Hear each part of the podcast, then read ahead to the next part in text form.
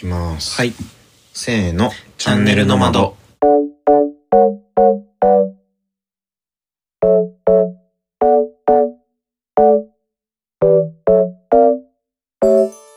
シンガーソングライターの市隆です。アーティストイラストレーターデザイナーの龍太郎です。身の回りのこと、時事ネタカルチャー、皆様からのお悩み質問、あれこれ自由にお話しします。はい。9月22日金曜日、チャンネルの窓エピソード26です。はい。ただの26回目ではありません。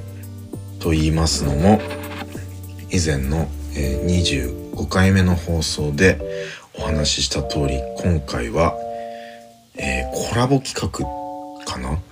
コラボ企画、ちょっと待ってね。は、歯切れが、歯切れが歯切れが悪くなっていた。さい。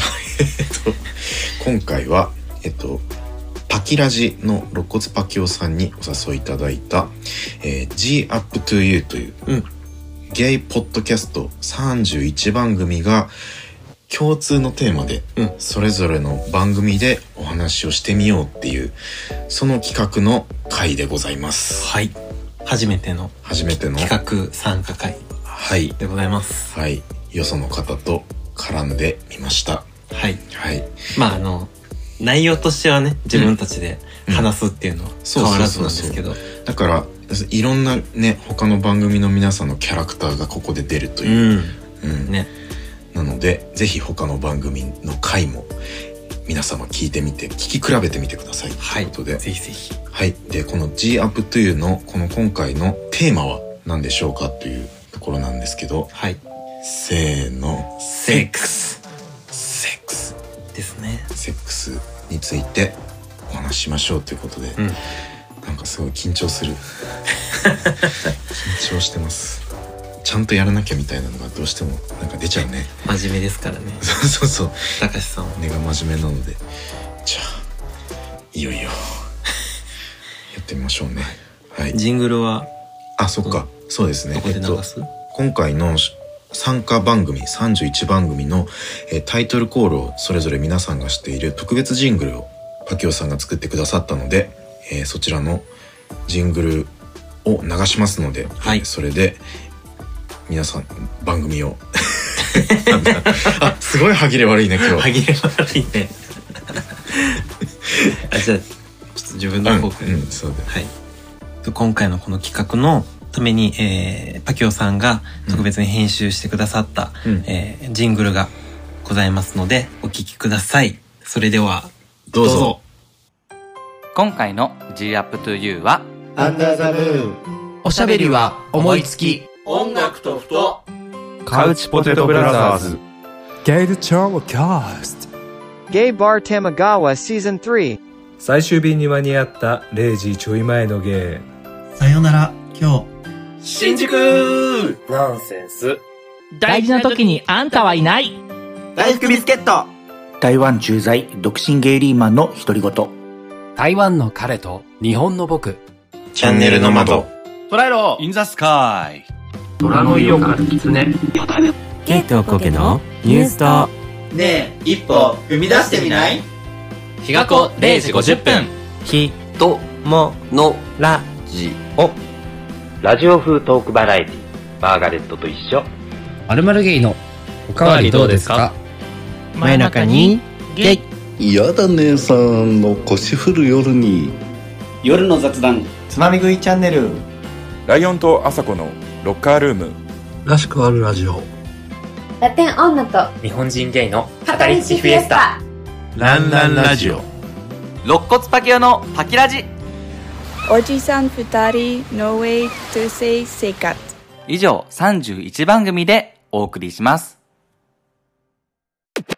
じゃあですねこのセックスっていうテーマについて話をする回なんですけどなんか本当にちょうどよ良いふさわしいふさわしいっていうのもおかしいですけどちょうどいいお便りをいただいたのでここで紹介していきたいと思います、ではラジオネームまきさんいちさんりゅうたろうさんこんにちははじめましてこんにちは。マキと申します。ストレート29歳女です。ジョソラジでイチさんを知って聞き始めました。お二人の優しい語りが心地よく、ゆるい話は楽しく、時事の話は考えながら聞いています。ジョソラさんですね。周囲には話しづらい悩みを聞いてほしくお便りしました。つい最近2年付き合ったパートナーに振られました。かっこちなみにエピソード23でイチさんが龍太郎さんのことがいいなと思った時の話は最近まで付き合っていた彼に対していいと思った理由に近くすごく共感して聞きました。パートナーとして関係が続いているのが羨ましいです。かっこ閉じ。別れた大きい理由の一つが私がセックスを嫌がることでした。嫌がる私に対して求めてしまうことが彼自身自己嫌悪になり辛かったそうで友達としては関係を続けたいけど付き合う形は難しいということでした。いつもその流れになるとお互いふざけた感じを装い私の方はやり過ごしていたのですが彼にとっては切実だったみたいです。彼は優しくお互い何でも話せていつもいろんなことで助けられていました。そんな人だったので強引にすることは一度もなく、私を責めずに理由を正直に伝えてくれたのは良かったです。以前付き合った人とも別れる理由の一つにセックスのことがありました。手をつなぐ、ギュッとするなどはしたいのですが、少しのスキンシップからその流れになる頻度が高いと辛くなります。付き合って1年ぐらい経つと次第に面倒になったり、嫌だなと思うことが多いです。セックスよりも精神的なつながりの方が私には大切で、愛情表現はセックスがないとダメなのか、なくても一緒にいられないのか、すべてのことが合うなんて難しすぎる。好きな人と長く人生と生活を共にするのは私には難しいなどとぐるぐる考えてしまいます。解決策がない話ではありますが、お二人はどう思われますか？また、パートナーと体の関係が持続することはどのぐらい重要視されてますか？お話をお聞きしたいです。よろしくお願いします。いろいろ省いても長文になってしまいました。いえいえ、すみません。まだまだ暑い日続きますので、お体ご自愛ください。これからも更新楽しみにしています。ということです。ありがとうございます。はいます。マキさん、えー、ジョソラーの29歳の女性の方で、2年付き合ったパートナーさんに振られちゃったと。で、その理由を、えー彼が話した理由というのがセックスのこと。うん。うん。マキさんがちょっとセックス嫌がったことで、うん、なんか彼にとっては、そこが切実だったと。うんうん。うん。なるほどね。まあでも強引に、なんだろう、求めてくることはなかったと。うんうん。さあ、どうですか？うん。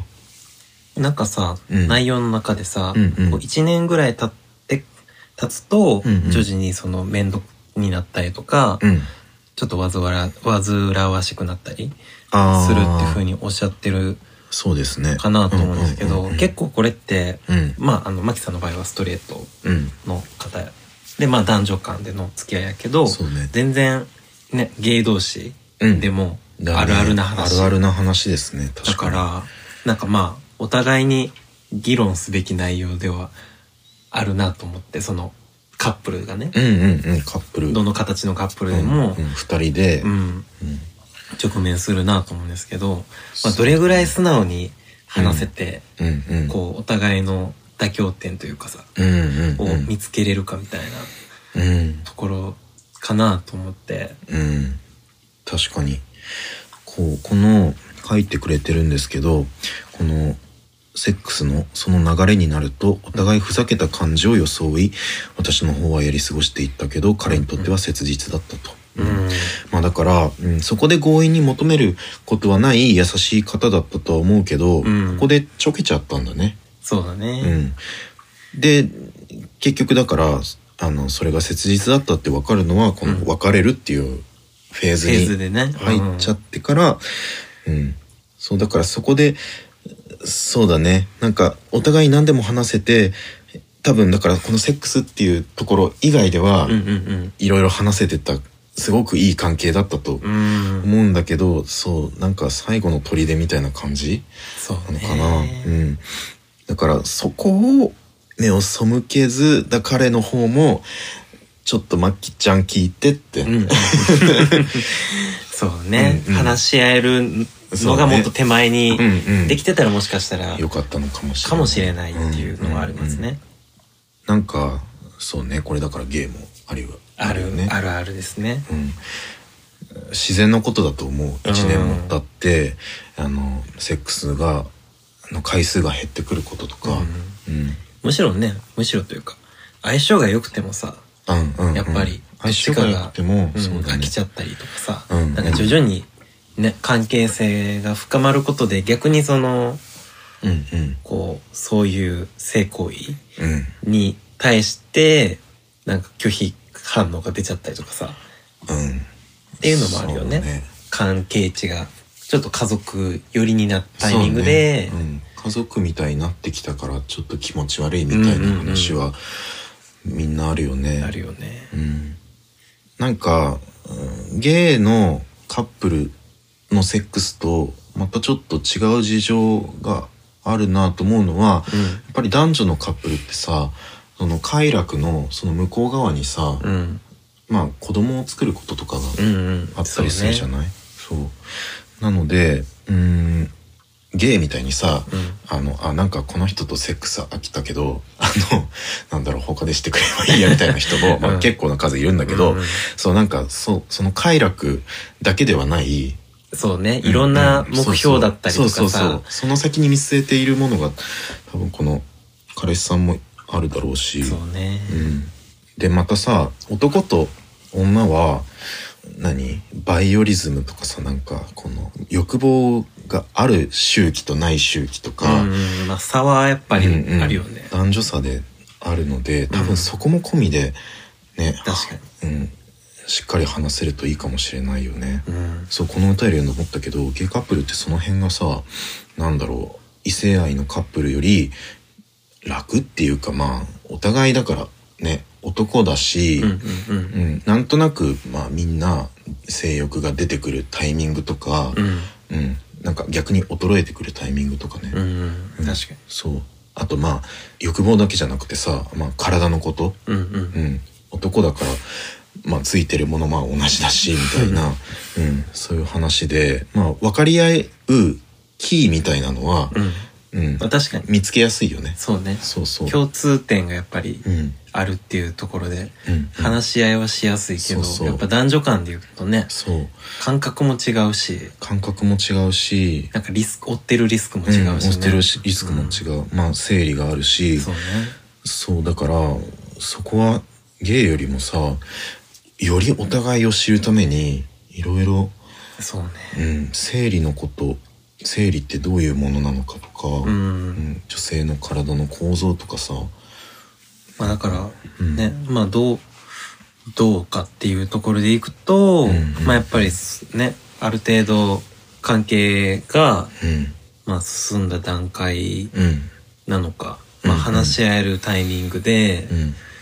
一回茶化さずにそうだね。お互いで向き合ったりとかするとか、まあそれこそさ、まああまり日本じゃ浸透しないし、まあ自分も結局ないけど、うん。それこそカップルカウンセリングとかって、うん。多分そういうツールとしても多分、だね。いやうん。なんかそのプロの第三者が入るってとっても効果的かもね,、ちゃんとした専門的にそうそうそう。間に入る方がいて、そこで話し合えるっていうのはもしかしたら重要かもしれないね。効果的かもしれない。そうだからなんだろう好きな人と長く人生を共にするのは、えっと、全てのことが合ってないと、私には難しいってちょっとあのネガティブになっちゃう時もあると思うけど、うん。いやそんなことないっていやね。うん、言いたいよね。むしろ相手も真剣に向き合ってくれてるなうんなおさら、うんなおさらね、うんうん。全然話し合った方がいいと思うし、そうだから可能性っていうのかな、うん。うん。好まあなかなかね最初うんからそこにし終点を合わせてさ、うんうんうんうん付き合いを始めるって結構まあ難しいやそのお互いがそのあまり性欲が向かなくて、うんうんもっと軽いスキンシップでうん。満足できる相手ってお互いが多かった状態でお互いがうん、そうね。惚れ合えるっていうのって、うんうんうん。本当に奇跡的な確率やったりするかもしれないけど、そうね。多分付き合い始めてから、その辺も探り合っていくのが、そうね。うんそういうコミュニィティとかってあるのかな？そういうコミュニティ？まあ例えば、うん。そのマッチングアプリとかでさあそういう好きな本当にスキンシップで満たされるうん。相手をうん。お互いに探してますみたいなコミュニティとか。まあ、ああ、そうだね。その辺のまでマッチングできる。まあなんか性欲そ そんなにないですみたいな。うんうんあのバニラセックスが好きですみたいな。あとか。うん。どうなんだろうね。そこでマッチングの時点でうん。なんか確かめ合えればいいけど、でもね俺思うんだけど、うん。欲望って変化していくものだからあ再発見することがあるのよ。自分を、あはいはいはいはい。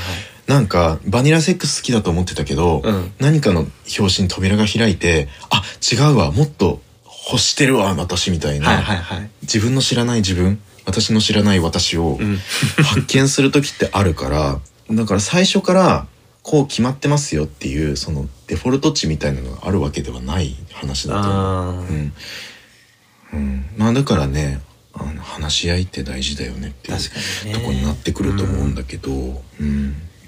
うちらはだからパートナーと体の関係が持続することはどのぐらい重要視されますかっていう問いに対する話だとうーんなんかこうあるべきみたいなのはないよね。まだないねうん、ない。だってす今話したようにさりゅうちゃんのうん開いてない扉があるかもしれないから、はいはいはいこう決めつけるべきではないと思うんだよね。うんうんだから自分がさ本来好きなそういうプレーというか、うんここまでこういうことがしたいみたいなのがあっても、それが決してその恋人にもあ、そうそう適用そうするかってまた別の話ですそうなの。よね。いや、そうなの。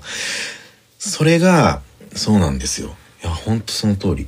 いやそれはすごい自分もあるからね、うん。その感覚、うんあるよね別にうん。ねその自分が見てる処理したいためだけの快楽とうんうんうん対うん恋人だったりとかね、うんうんうん。パートナーに対してのそうそうそう。ものってやっぱり違うからこそまた難しいよね。違う違う。違う、うん。まあ、だからその辺もだ一般的なさ倫理観とかで言うと、やっぱりこう不貞行為はうんうん。許されないものっていうのが根強くあるけど、うん。うん、なんか一旦こう二人にとってじゃあどうなのかっていうのを、うん。そこは一旦こう倫理観を世間の倫理観を遮断して、うん。なんかちょうどいい形をそうね。に落とし込んでいくのが、うん。うん、大事かなって思いますね。まあいわゆるオープンリレーションシッそうそうプとかね。オープンリレーションシップとか、うん、なんかそういう言葉でまとめられるけど、まあ、それも千差万別でルール作りだよねだから。あそうね、うん、お互いの、うんうん、お互いこのぐらいまでは OK うん。こういう場合は OK とかなんかね友達となんか昨日ちょうどそういう話をしたけど、うんうん。そういうルールがあるんだって、こうえっ、と約束何かどっか行く約束とかは優先させるとか、うんうんうんうん。うん。あのそこはオープンリレーションシップなんだけど、うんうん。そう、まあ、だからなんかねそうその友人の言葉のパクリになっちゃうけど、外でのセックスはラグジュアリーなオナニーっつってた。すごい。なんか洒落た感じに言いますね。そう。ラグジュアリーな他人があの介入するオナニーはあ。って言ってた。ああなるほどねと思って。ラグジュアリー。そうだから2人のイベントうんうんうん。は絶対そこに合わせないとか、はいはいはい。本当に多分空いた時間とかで、なるほどね、うん、やってんだと思う。お互いの空き時間で済ませるものであってうんうんうん。二人の時間はちゃんと二人の時間として確保する。うん確保するっていう、確かに。優先順位を、うん、つけてるみたいで、うんうんうん。うん、だからそういうねお互いそれなら納得できるねっていうルール作りを、うんうんうん。うん話し合いですることが大事でだから関係体の関係がね持続するかどうか。うんそんな感じかな。うん。ねなかなかまあうん。その相手も同じような感覚で、まあ、さっきもこんな話したけど、うんうん。でなれる確率も本当にね出会ってみて付き合ってみてうん付き合ってみないと。分かんないところは本当にあるからそうだね。こそ、うん。まあ、そういううん。お互いにとっての気持ちがつくうん。妥協案じゃないけど、うんまあ打開策というかうんうん。をそうだね。話し合ったりとかうんうんしてうん見つけてみるっていうのがうん。うちらのそうだね。答え。現時点での答えって現時点での感じかな。答えって感じですすかね。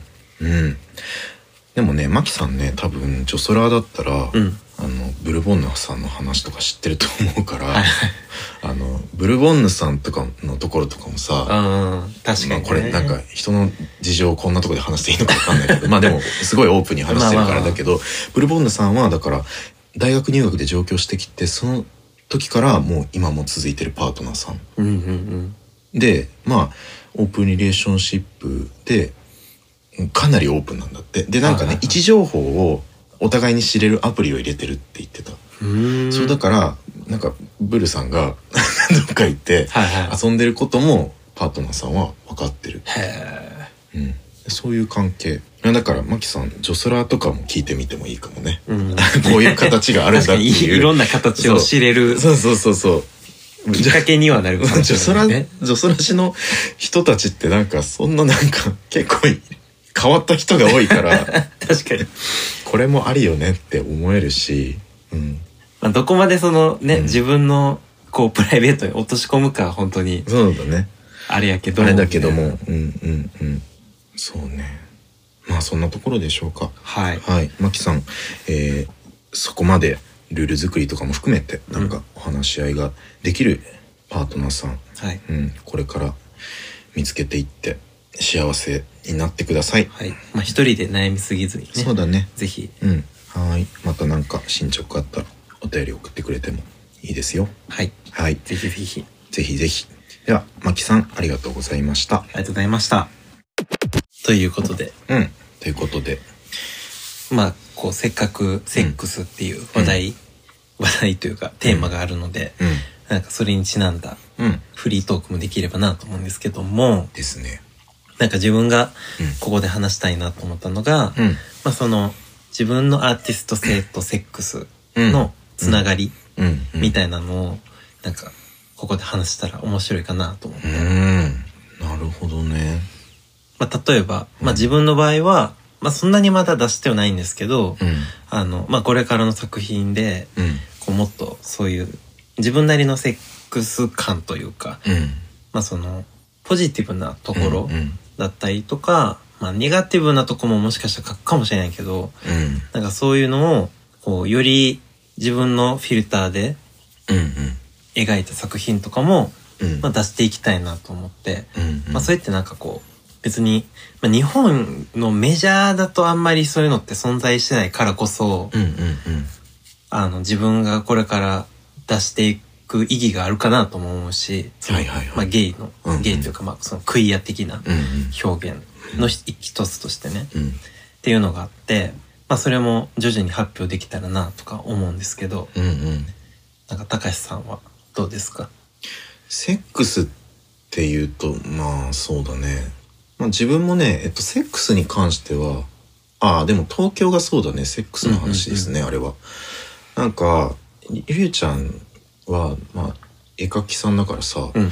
またちょっと違うかもしれないけど、うん。自分はシンガーソングライターをやってて自分の中でのねシンガーソングライターとはみたいなところで言うと、なんか壮大な自分語りだと思ってんだけど、うんうんうん。っていうテーマで自分はやってるからそうだから、うん、もちろんこの自分が誰かとしたセックスとか、まあそそこで思ったこと感じたことうんうんうん。とか、それよりもっと前のあの性的衝動、はいはいはい。そうリビドーが出てくる頃の話とかを、うんうん。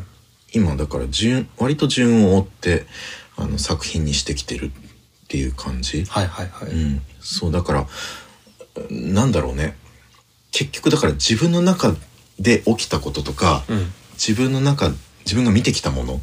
しか自分は今のところはテーマにしてないので、うん。そう。まあだから、あの、それによっておのずと、まあ自分はゲイだからゲイのことを話してることになるし、うんうんう。うんんそうだね。だから、それで、少年レントっての話は、うん。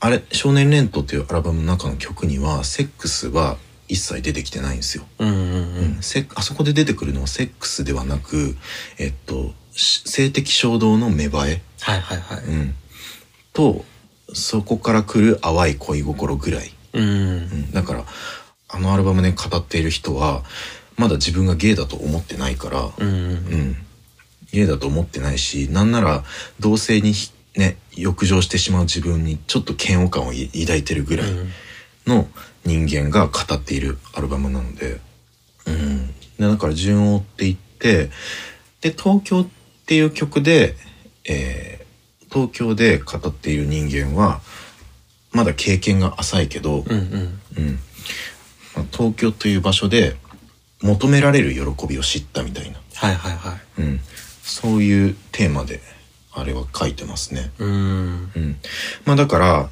それはだからやっぱり自分の歩んできた人生出会ってきた人っていうところが全てヒントになっているので、はいはい。うん、だから結局、うん、そこからしか出てこないんだけどだからこれからそうだねセックスっていうところで言うとうーんなんだろうこうセックスを通じて知るなんだろうね自分の体のコンプレックスとかさ、うんうんうん。うん、あとはち切れるほど破裂しそうなほど片思いをしているけどまあだからそこにはあのもう一度あの人に抱かれたいみたいなさ、うん、そういうところが、うん、から出てくるだろうし、うん、そんな感じかな自分自分がこうなんだろう歌詞世界の中で、うんうん。セックスっていうところで言うとそんな感じですかね。うんうん。まあだからそこさ多分えっとイラストとか絵絵で言うと、うん。もっとさこうだからりゅうちゃんがこれからどういうところをそこ表現していくのかっていうのはうん。気になるね。だからりゅうちゃんの中の例えばフェティシズムだったりとうんか、うん。うんすごい気持ちよかったひ人とのセックスを何かで表現するみたいな、はいはいはい。そういうこととかって興味あったりするの？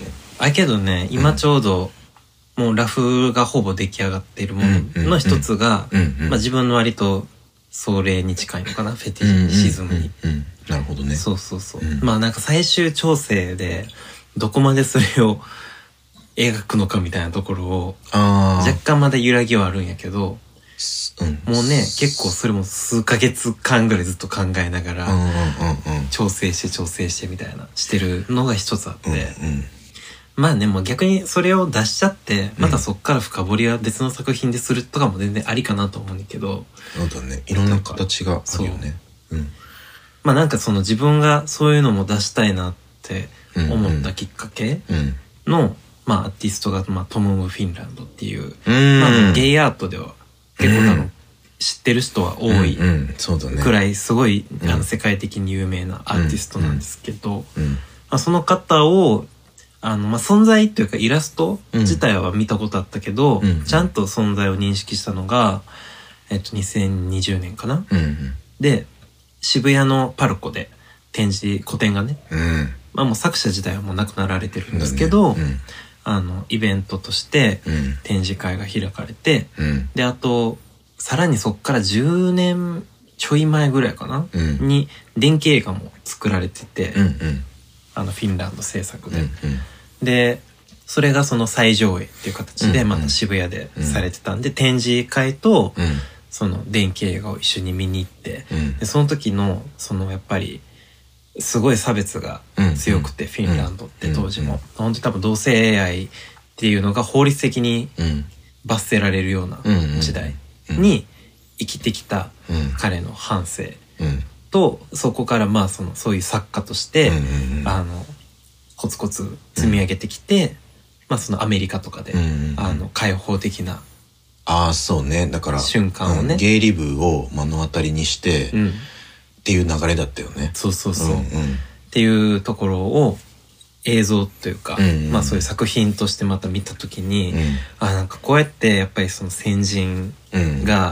が、あの開いてきてくれたシーンがやっぱり自分の知らなかったところにもあって。まあそのもちろん人権運動とかもさ、やっぱり真面目な方とかでもいろんな場面で行われてきて、まあ、そのおかげでやっぱり日本でまあ自分がゲイうんであって、まあある程度周りに言ってる状況でも、うん。そこまで自分はなんか差別とかをさうん。受けずに今まで割と平和にこれできてるうん。あのね、そうだよね。だから差別って、ごめん、なんか話それちゃうかもしれないけど、差別は受けてんのよ。受まあけてるけどまあの、受けてんねんけども、なんだろう、暴力的な、そう。あの、ヘイト直接的なヘイトは、うんまあ比較的その、うんうん少ない方。まあ、感じずにうんいられるぐらいの、そうそうそうそうんまあ、平和な感じではあったよね。そうね。できてて、うん。っていうのをなんかこう、改めて見たうん。上で感じた時に、うん。あ、なんか自分もこういうセックスの描写だったりとかさ、うんうんうん。あの、そういう快楽うんを、まあ一種表現の一つにしていくことで、うんもしかしたらなんかもっとシーンが広がって。まあ例えば偏見だったりとかさ、うん。なんちゅうかな。まあその認知とか、うんまあもうちょっとそのアート的なところでも、うん。あの、まあ別に美しいものとしてもうん受け入れれる窓口みたいになったら、なる可能性もあるかなと思って。っていうので、なんか自分を描いていきたいテーマの一つになった瞬間。が、まあその2020年の夏やったんですけど。まあそっからだからこう、それまでね、多分自分で、多分その芸的なアプローチのうん。イラストって全然描いてこなかったんけど、うん。結構それまで、あの、スーパーモデルだったりとかさ、うん。キャラクターとかをめっちゃメインに描いてきてたけど、うん。そこから結構その自分がきちょっと気になった、うん。あの、ちょっと昔のうん。ゲイマガジンの、うんに出てるモデルだったりとかさ、うんうんうんそういうのをちょっとモチーフにしたりとうん。かしてみたりとかして、うん。書き出したりとかしてきて、うん。うん。まあなんか実際のそういうフェッチ的なところうん。にはまああんまり触れてこなかった分、うんこれからなんか徐々に出していきたいなと思ってうん。うるん。うん。感じやねんけど、うん。なんだろう。やっぱ自分の作品をってなってるので、なんか、多分ね、りゅうちゃんそれを突き詰めていくと、うんなんかいろんな発見があると思うよ。うんうんうん。自分に対して。そうね。うん。だからそれがね、すごく、やっぱ楽しいと思うから、自分もなんか、うん、書けば書くほど、うん。あ、なんか、自分ってこう思ってたんだなとか、うんうんうん。うんこう、なんていうの？今までの自分の人生に、なんか筋みたいなものが通っていって、うんこう考えれば、ああの時こう感じてたこともしっくりくるな、みたいなのも、うん、あれだし、そう。で、セックスってさ、その、自分に根ざしたもうん。のをテーマにするとしたら、すごくその辺、うん、なんか、自分の深いところから出てくるものだから、うん、なんか新しい発見があると思うから、なんかそれを楽しんでほしいかも。そうね。自分もこれから楽しみたいし。うんうんうん。うんだからなんかさ、うん一時期さ、うん結局全然出せてないんやけど、うん形として。うんこう、それを表現していきたいがために、うんあえてセックスしてたような時期があった気がする。へえそうなんだ。そう。面白いその話。なんか、あ あえてそれに飛び込むことで、うん。何か発見があるかも、みたいな、あ機械を自分で作ってたんだ。みたいなね、ああのはあったかな。それどうだった？うーん、まあ、発見、うーん。まあでもねすぐに分かるようなもんでもないからね。まあね、なんかうん思い返してみる方が、っうんうんうん。て感じかな。あそれはそうかも。なんかねちょっと醸造期間がうん。あったからこそ分かることって結構あるかも、うんセックスは。うん。終わったらあお疲れみたいな感じで。なんかその瞬間に生まれるものってあんまりないなってないいうのは。かもね。うん。うん。そうかも。まあなんか自分なりにこのモチーフを使いたいみたいなのは、うん。まあその、もう、な、その中で一個見つけ出したキーワードみたいなのはあるんやけど、へえなんかそれが伝わるんかなみたいな心配若干ありつつ、あでもじゃあそれも楽しみにしてまあ今後あの。うん、なるほどね。そうそうそうそう。うんまあなんかせっかくね、うんあの、うんなんか作ったりするうんうん。うちらやからこそ、そうだね。話せるテーマ、うんうん。そうテーマというかね内容かなと思って、はい。ちょっと持ち出してみました。はい。なのでちょっとこれからのねうちらの作品をうん。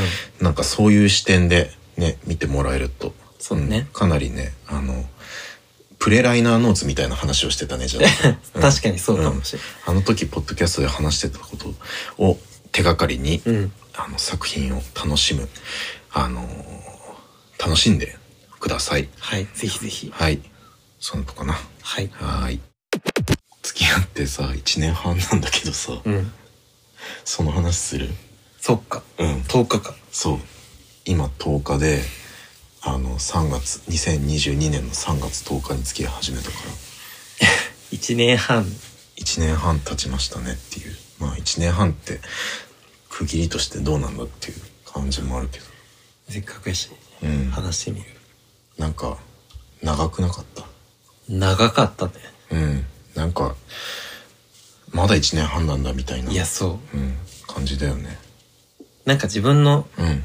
生活スタイルが、うん。あの、ちょうど付き合いだしてちょっとしてから、まあその、変わったっていうのもあるし、ああ、そうだね。うん。まあ結構ね、こうやって、ポッドキャストやったりとかしてるからさ、うんうんなんか今までのお付き合いとはまた違う部分でのうん。うん。共同作業というかさ、共同作業があるね。ね、うん。もう多いし、うん。別になんかその、普段さ、うん。まあ一緒に住んでるわけじゃないからさ、うんこう、極端に時間を共有してるかわけではないうん。かもしれんけど、の割にはすごい密な時間を過ごしてるなとは思そうだね。あの、一緒の時間過ごしてないけど、やっぱ考えることは多いわ。う。そうね。うん。自分たちで、まあ、どっかデート行ったりとか、うんうん。ご飯食べ行ったりとか、そういう遊んだりする時間と、なんかこう、公に向けて、こう、カップルをやるっていう、確かに。うん、時間、二つが同時進行してる感じだから、でもそのバランスとのも楽しいなと思うけうど、うん。ん。そう、あと結構さ、もう初期、付き合って初期からさ、あの、たかしのこういう関係に自分が混ぜてもらったりする機会が多いあから、うんそれもあって、割とこうずっと繋がってる感じはあるから。あーあの、SNS でね。周りも含めて。そうそうそうそう。うんうん。ああ、それはあるかも。うん。自分今までこんなに早い段階で共通の人たちがと繋がったりとか、うん。まあ、あの、ね、流れで SNS も繋がったりとかさ、うん。するからさ、うんうんうんうん。っていうのは、そんななかったから、そうなんだね。うん。うん。自分は割とすぐ友達紹介したりとかしてた。あ、本当？うんうん。まあなんかそういう、なんだろう、癖、癖っていうか、習慣みたいなのがあったのか習慣づいてた、そういうのが。なんか前お付き合いしてた人とかはさ、うんあの、だから東京にずっと住んでて、で、大阪が地元で、うん大阪に帰ってきた瞬間に自分が出会って。で、感じあって、まあその、うん。共通で実はつき、つながってましたみたいな人がいっぱいいたけど、うん。あのね、実際に彼のいた生活ベースがその、うん。それまでずっと東京だったっていうのもあって、う。なんかこう、つながってるけどすぐみんな遠いし、あーあ物理的に、そうん、とこにいる人たちみたいな感じだったから、うん。なんか今回みたいに、こう、周りに割と近くにみんな知ってる人たちがいて、みたいなのが、新鮮まあ自分そうね、17年も住んでるからね、もう。そうね。東京に。まあそれなりに友達もできるしね。うんうんうん。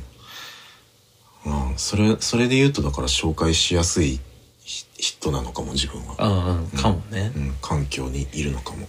俺から紹介って、それ言うと割合少ない方か。ゆうちゃんまだ東京来て少ないからね。まあ、2年。まあね3、三年 ?4 年？ちょうど今3年半か。3年半か。かな？うんうんうん。あ、なんかまだそれぐらいだとさ、うん顔見知りはいっぱいできるけどみたいな。まあね、そうね。友達ってなるとさ、なんだろう。いや、だからとゲ、ゲイで友達って人間関係変わりやすかったりするじゃん。まあねゲイコミュニティってあるあるだと思うんですけど。自分も本当そういうのが。うん。うんうん。だから自分まだ10年来の友達みたいなのまだ少ないよね。うん。うんでもまあなんか今落ち着いてんのかなって思う。うんうん。なんか、うん身の回りのことだけじゃなくて、こう、いろんなことを話し合う人がね、なんか友達にいて、うん。まあ遊ん、遊び行ったりもするし、みたいな。うんんううんうんなんかいつの間にか友達関係の話になっちゃったけど。確かに。また2年とかうん。3年とかうん。なった時にどう変化してるでしょうね。でしょうね。まあ、どうなっていくんだろうね。まあでもさ、あの、さっき話したことだけど、うん。話しにくいことも多分これから出てくると思うんだ。はいはいはい。うん。思うけど、まあそこは頑張ってすさ、うん。うん。相手に何、何か相談するっていうのは、ねうんうんそこはちょっと怠けないようにしようかなと思ってます。そうね。ちゃんとシェアして。ちゃんとシェアしてね。まあ、自己開示し合って、うん。うん。まあ、これからもよろしくお願いします。ということで。よろしくお願いしますはい。チャンネルともどもチャンネルともども、私たちをよろしくお願いします。ご期待ください。はい。どうでしたでしょうか？私たちのうん。G up to you。いかがでしたか？ちょっとこれで初めてちゃんの間聞いてくださった方とかいるかもしれないと思うね。うん。でもまあ、テーマ設定すること大事かもね。そうね。割と、この直近の回はうん。フリーな感じで喋ってきたから。うん。じゃあ撮ろうみたいな感じで撮ってきたから、うん。一個テーマがあるとね、まあ、セックスって身近なものでもあるし。そうだね。うん。いやーでも本当に楽しかったです。えっと、パキオさん、えー誘っていただいて本当にありがとうございましいやありがとうございた。ますじゃあね、まあこちらも他の番組のセックスの回を、はい。ぜひう、ん、楽しみに、楽しみにしてね。うん、して聞きましょうね。はい。はい。えーちょっとここでお知らせがあります。えーチャンネルの窓ここの回は9月22日に、えー配信してるんですけど、はい。ちょっと事情がありまして、えっと、次の回は、来週、1週間後に、1週挟んで、学習でやってるんですけど、次の回は来週配信します。えーそれはなぜかというと、ゲストが来るんですけど、お、初めてのちゃんの間初めてのゲストです。ゲストを呼びます。で、そのゲストさんを呼ぶ事情があり、ちょっと早めようかということで、うんうん。はい、来週配信したいと思います。ゲスト発表しちゃう？ここで。しちゃおうかし。ちゃおうか。そうだね。えーゲストは、はい。ジャガくんです。シンガーソングライター、プロデューサー、そしてナムアットのえーボーカルを務めるジャガくんをゲストにお迎えします。ほはい。じゃあ、ジャガくんが来るとなんで一周早まるのかっていうと、う。うん。新曲が出るからなんですね。はい。そう。なので、えーちょっとリリースに少しでも近づけようということで、はい。はい。次回、エピソード27は、ジャガくんを迎えた特別会、はい。になります初めてのコラボ、コラボというか、ゲスト。ゲスト会ですね。ゲスト会をお送りするので、そちらも楽しみにしていてください。ぜひぜひ。チャンネルの窓ではお便りを募集しています。Twitter、Instagram の DM、またはお便りフォームまで番組へのご意見、ご感想、お悩み、質問、何でも結構ですのでお気軽に送ってください。それでは、G アップというありがとうございましたあり。がとうございました。次回はジャガくんゲストです。バイバイ。バイバーイ。チャンネルの窓エピソード26聞いていただきありがとうございました。市高しです。さあ、G up to you に参加してみてテーマセックスでりゅうちゃんと二人で話してみましたがいかがだったでしょうか？感想などお便りフォームから送っていただけるととっても嬉しいです。さてさて今回企画されたパキラジの肋骨パキオさんにですね実はお願いされていたことがあったんですけどそれをすっぽり抜かしてしまって今一人で追加収録を行っています。というのもこの「G up to you テーマセックス」に参加した番組が今回全部で31番組あるんですけどもその31番組を54順に並べた時の次に当たる番組をそれぞれ皆さんで紹介し合いましょうっていうそういうコーナーを設けてくださいっていう風にねあの実は露骨パキオさんにお願いされていたんですけどちょっとねりゅうちゃんとのこのトークが白熱しすぎてしまってもうすっかりすっかりそこだけスポーンと抜けてしまいました。申し訳ありません。ということで、えここで紹介させてください。うちらのチャンネルの窓の54順の次の番組がですね「トラエロ・イン・ザ・スカイさん」となります、え高円寺トランポリン店主トラミエ・イン・ザ・スカイさんの40代ゲイ2人による自然体無法地帯ポッドキャスト番組。毎週水曜18時頃配信。寝る準備がてらや仕事の帰り道とかゆったりタイムの耳のお供にぜひ。リスナー総称は空のカイトのことです。はい。なんかねねこのトランポリンの店主のトラさんというのが、ね、ちゃんの間をいつも聞いてくださってることでありがとうございます、えー自分もね、えートラエロさん聞いてますよ。なんかね高円寺のトラさんがやってるとトランポリンっていうお店に行ってるような感覚そこで飲んでるような感覚になる、えートークを聞くことができますね。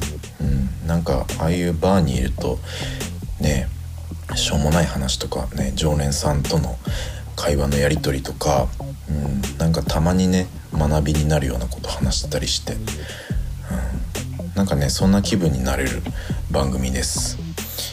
皆さんもぜひトライロインザスカイさん聞いてください、まあ、だからそういうねバーっぽい番組だからこの G up to you でセックスの話する時どんな感じになるんでしょうね。うんすごい聞くの楽しみです。ということで、えー、トライロインザスカイさんのご紹介でした。さてさて次回はチャンネルの窓はジャガくんをゲストに迎えて初ゲスト会となります。次回もぜひ聴いてくださいね。それではバイバイ。